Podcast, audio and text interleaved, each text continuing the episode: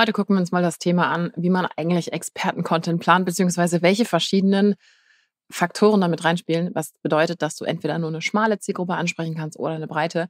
Denn das Thema Nische finden, gerade auch wenn man sich selber in dieser Businesswelt, ähm, in dieser Creator-Business-Welt bewegt, ist natürlich super schwierig. Deswegen kriegst du in dieser Folge meinen Take, was ähm, mein Nummer eins Tipp ist, wenn du Online-Experten-Content verbreiten und damit bekannter werden willst.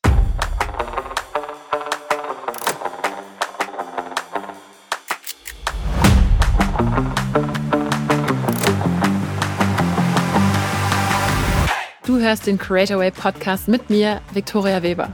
Hier geht es um Unternehmertum, Online-Marketing, spannende Profile in der Creator Economy, Geschäftsideen, Trends und regelmäßig Behind the Scenes von mir und meinen illustren Gästen.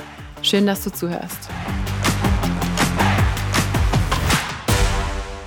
Ich habe ja schon erzählt und angekündigt, dass ich auch mal so ein bisschen Behind the Scenes von meinem eigenen Business berichten werde, denn ich habe selber ein Creator-Business zum Thema Webdesign, Squarespace ähm, und damit auch noch SEO verbunden. Und das ist eine Nische, die ich selber quasi ein bisschen für mich gefunden habe und wo ich auch sehr, sehr spezifisch auf das Thema Squarespace-Experte gebrandet bin. Falls du noch nie was davon gehört hast, Squarespace ist ein, ach, die nennen sich früher, früher ist das Baukasten, aber ich finde Baukasten ist ein sehr einschränkender Begriff. Also es ist quasi ein Website-Tool, nennen wir das mal so, was ähm, im Gegensatz zu WordPress nicht selbst gehostet ist, wo man sich aber total crazy auch verwirklichen kann.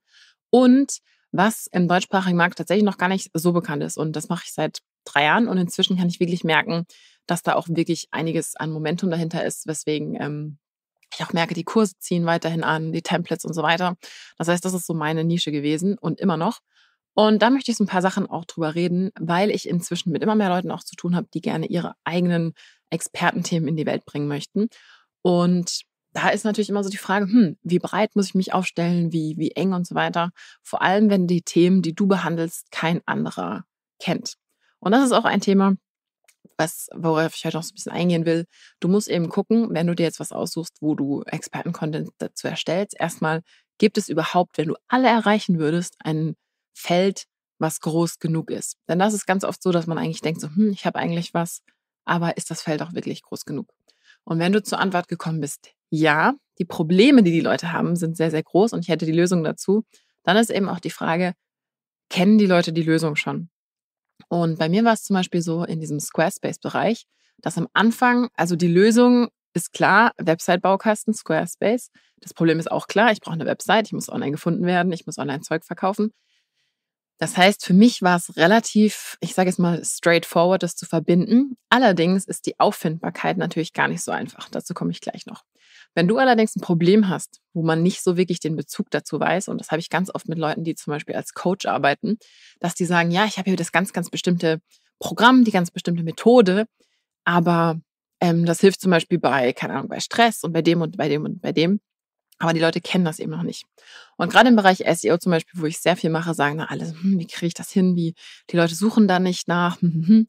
Das heißt, was mein Tipp dafür ist, wenn du eben diesen Experten-Content verbreiten willst, also nicht nur Leute ansprechen möchtest, die schon genau das Thema kennen, sondern auch ein bisschen breiter werden möchtest, dass du gucken musst, wie lässt sich dein Thema auch in allgemeingültigere Themen übersetzen.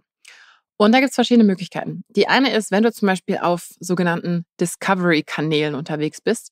Dazu zähle ich zum Beispiel auch ähm, Instagram. Denn Instagram ist so, klar, du hast Follower, aber trotz allem ist da auch immer noch so ein bisschen was dabei. Die Leute gucken sich durch den Feed und so weiter. Es ist nicht, dass man da danach sucht. So wie zum Beispiel bei Google, also SEO. Da sucht man danach, da sucht man jetzt in dieser Sekunde nach diesem Thema und dann kommt das. Bei Instagram kannst du natürlich nach Hashtags suchen, aber normalerweise suchst du da nicht nach bestimmten Themen, sondern möchtest dich so ein bisschen berieseln lassen. Wenn du in solchen Discovery-Kanälen unterwegs bist, musst du natürlich eine klare Linie fahren, damit die Leute wissen, worum es geht.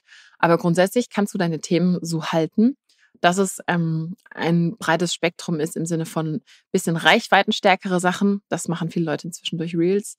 Dann natürlich auch Themen, die ein bisschen enger sind und dass man dann wie so, wie so ein, in Anführungszeichen, Funnel hat. Die breiten Themen sorgen dafür, dass neue Leute dich finden. Da machst du zum Beispiel irgendwelche Reels, die viral gehen und so weiter. Die ein bisschen spezifischeren Themen sorgen für die Mitte, wo die Leute dich näher kennenlernen. Und ab und zu am Ende kommt dann eben noch der Verkaufscontent rein.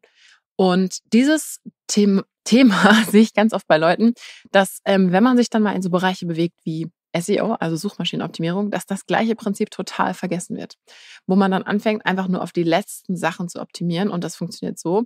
Wenn du anfängst mit SEO deine Website zu pushen, dann versuchen die meisten natürlich erstmal die ganz klaren Sachen abzudecken. Also wenn du, jetzt fällt mir kein gutes Beispiel an, aber wenn du beispielsweise Coach für Hunde bist, dann versuchst du natürlich bestimmte Hundecoaching-Sachen abzudecken. Aber die meisten vergessen, dass die Leute, die einen Hundecoach sozusagen bräuchten, vielleicht noch gar nicht alle an der Stelle sind, wo sie nach diesem speziellen Wort suchen. Das heißt, mein Tipp ist an dieser Stelle immer, dass man zurückgeht und dann auch wirklich sich die, ja, wie soll ich es nennen, die, die Symptome anschaut und gucken, ob man den Content nicht in diese Richtung machen kann. Denn das ist ein Fehler, das versteht man schon normalerweise und die meisten machen das auch sehr, sehr gut bei, bei Instagram, diesen Discovery-Kanälen, dass man auf dieses Thema drauf geht, aber das total auf anderen Kanälen vergessen wird. Das heißt, wenn man merkt, das Nischenthema, also quasi die, End, die endgültige Lösung, die du präsentierst, ist zu nischig, dann musst du eben gucken, drei Schritte wieder zurück, was ist denn das Symptom, was vor dieser Lösung steht und wie kann ich das verbreiten? Und das gilt nicht nur SEO, das gilt für alle anderen Kanäle. Denn normalerweise passiert dieses Problem, dass man eben diesen Experten-Content verbreiten möchte dadurch, dass es nicht funktioniert, dass man einfach zu expertig unterwegs ist. Und bei mir ist es zum Beispiel auch ganz stark so, deswegen rede ich auch so gerne darüber, dass ähm, die Lösung, die ich anbiete, also Squarespace, ich sag mal, ein ganz, ganz, ganz großer Anteil des Marktes kennt das überhaupt noch nicht. Das heißt, ich habe ein großes Spektrum an Artikeln, die überhaupt nichts mit dem Thema zu tun haben, aber die sind ganz äh, insgeheim natürlich strategisch so aufgebaut, dass wir die Leute langsam da reinführen. Und das sind alle solche Themen vom Thema wie erkennt man Schriften auf Websites? Das heißt, dann gehe ich hin und denke mir so, hm, Leute, die sich interessieren, welche Schrift auf einer Website verwendet wird, die sind ja auch schwer verdächtig dafür, dass die bestimmt selber mal irgendwann eine Website brauchen, weil wer sollte sonst schöne Schriften überprüfen? Das heißt, das sind ja Leute, die zumindest schon mal sich für das Thema, welche Schrift ist das auf dieser Website interessieren. Und von dieser Art mache ich zum Beispiel ganz, ganz, ganz viel Content, weil die allerwenigsten einfach sagen, hey, ich habe mich schon für Squarespace entschieden. Die decke ich natürlich auch ab, aber der Pool an Leuten, die das noch nicht kennen und so weiter sind, die sind viel, viel, viel größer.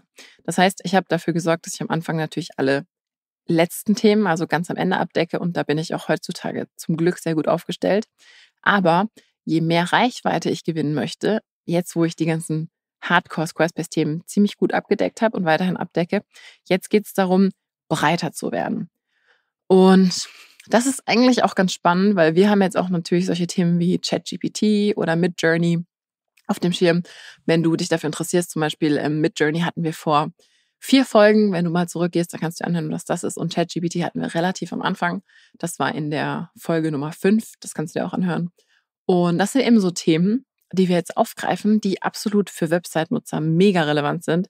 Aber wir legen dann natürlich einen besonderen Filter drüber. Das heißt, ich werde jetzt demnächst auch ein paar YouTube-Videos erstellen, wie man zum Beispiel mit ChatGPT speziell für Squarespace Code erstellen lässt.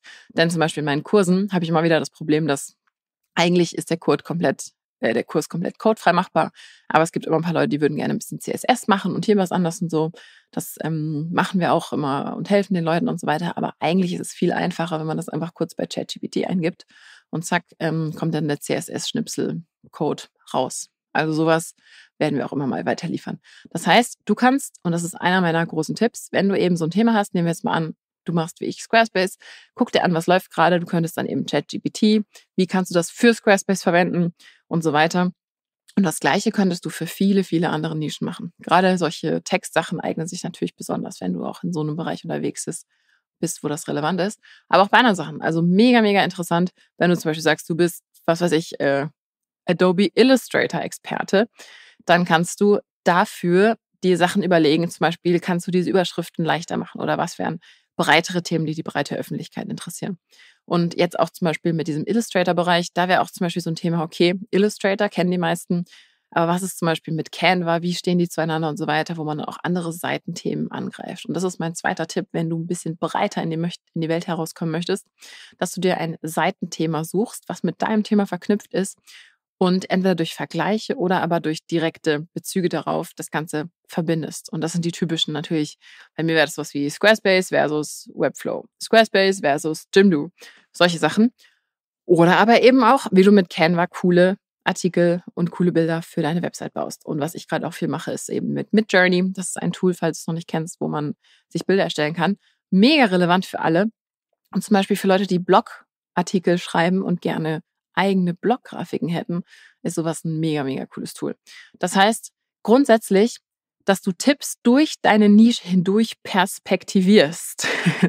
das ist mega wichtig, weil du kannst entweder immer in deiner engen, engen Nische bleiben. Und wie gesagt, ganz am Anfang würde ich dir schwer raten, diese Core-Themen, also quasi die Kernthemen, deine Nische auch wirklich erstmal abzudecken, bevor du dich breiter rauswagst. Das vergessen nämlich auch viele Leute.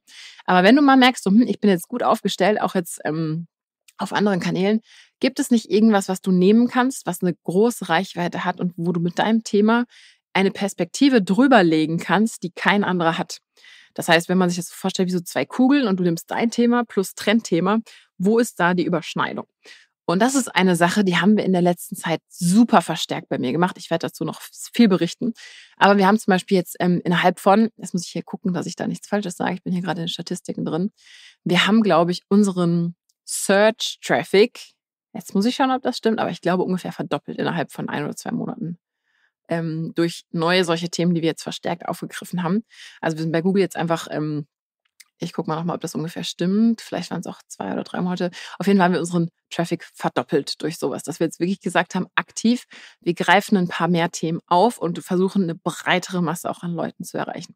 Das heißt, dieser Experten-Content ist mega wichtig und das Gleiche ist aber auch für später, diesen Experten-Content durch eine Brille von populären Themen quasi weiter zu verbreiten, funktioniert mega gut. Und man muss halt aufpassen, was ich jetzt sehe und deswegen noch so ein bisschen zum Abschluss.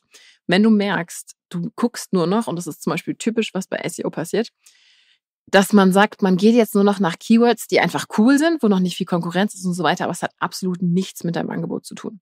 Dann ist das natürlich ein Problem. Denn es ist so, klar kannst du jetzt sowohl bei Instagram als auch für andere Sachen immer für irgendwelche Trendthemen bekannt werden. Aber wenn das eigentlich überhaupt gar nichts mit dir zu tun hat, dann ist das ein Problem. Das heißt, bei mir ist es zum Beispiel so, Leute, die sehr, sehr viel Chat-GPT nutzen, sind typischerweise sehr digital affin. Leute, die das auch vor allem für so Blogartikel und solche Sachen, die solche Suchen machen, die sind für mich super, super relevant.